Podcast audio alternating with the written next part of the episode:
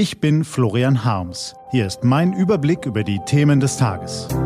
T-Online Tagesanbruch. Was heute wichtig ist. Donnerstag, 18. Juli 2019. Die Bregenzer Festspiele, der Petersburger Dialog und das größte Feuer aller Zeiten. Heute vom stellvertretenden Chefredakteur Peter Schink, gelesen von Isabel Wu.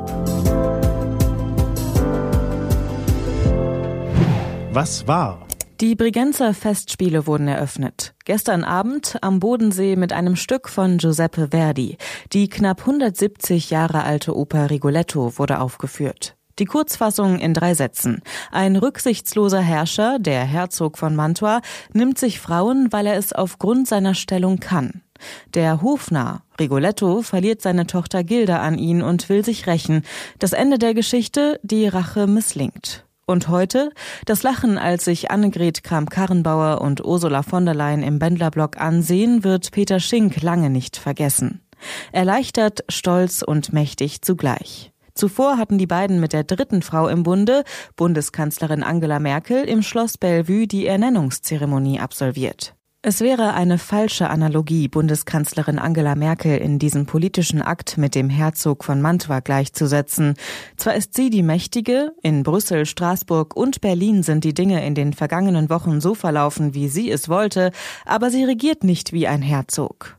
Ein endgültiges Urteil über ihren Regierungsstil werden die Geschichtsbücher fällen, aber eines ist schon jetzt klar. Sie regiert anders als alle Kanzler vor ihr.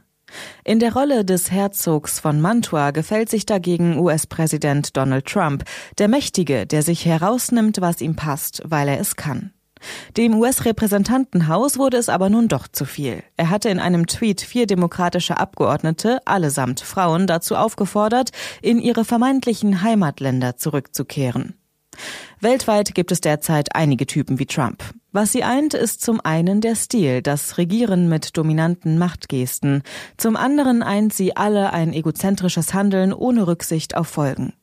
Was Trump vergisst, in Rigoletto verliert der Herzog am Ende wie alle anderen auch. Die Zeit der Herzöge ist vorbei. Der Politikstil der ostdeutschen Wissenschaftlerin und Pfarrerstochter Angela Merkel zeigt in die entgegengesetzte Richtung. Ihre Macht ist nicht despotisch, sondern durch Beharrlichkeit und Erfolge gefestigt.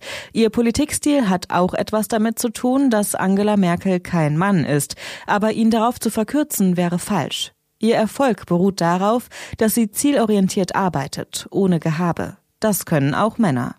Sommer. Endlich ist mal wieder richtig Sommer. Nur wenig Regen, Temperaturen knapp um die 25 Grad und viel Sonne erwartet uns die nächsten Tage, im Süden sogar um die 30 Grad. Die klimawandelverdächtigen Rekordtemperaturen sind wie weggeblasen. Niemand redet mehr von Waldbränden. Doch nördlich des Polarkreises sieht es ganz anders aus. Dort tobt das vermutlich größte Feuer der Geschichte unseres Planeten. Auf mindestens 100.000 Hektar brennt der Torf, der die Tundra bedeckt. Feuer dort sind im Sommer normal, doch sind sie in den vergangenen Jahren immer größer geworden. Der Permafrostboden taut immer früher und großflächiger auf, dadurch werden die Feuer erst möglich. Allein im Juni gelangten so 50 Millionen Tonnen CO2 in die Atmosphäre. Zudem taut der Permafrostboden dort, wo es gebrannt hat, jeden Sommer viel schneller auf. Der Klimawandel verschärft sich selbst. Was steht an? Auf t-online.de geht's heute auch um dieses Thema. Zum Auftakt des Petersburger Dialogs treffen sich heute Außenminister Heiko Maas und sein russischer Kollege Sergei Lavrov in Königswinter.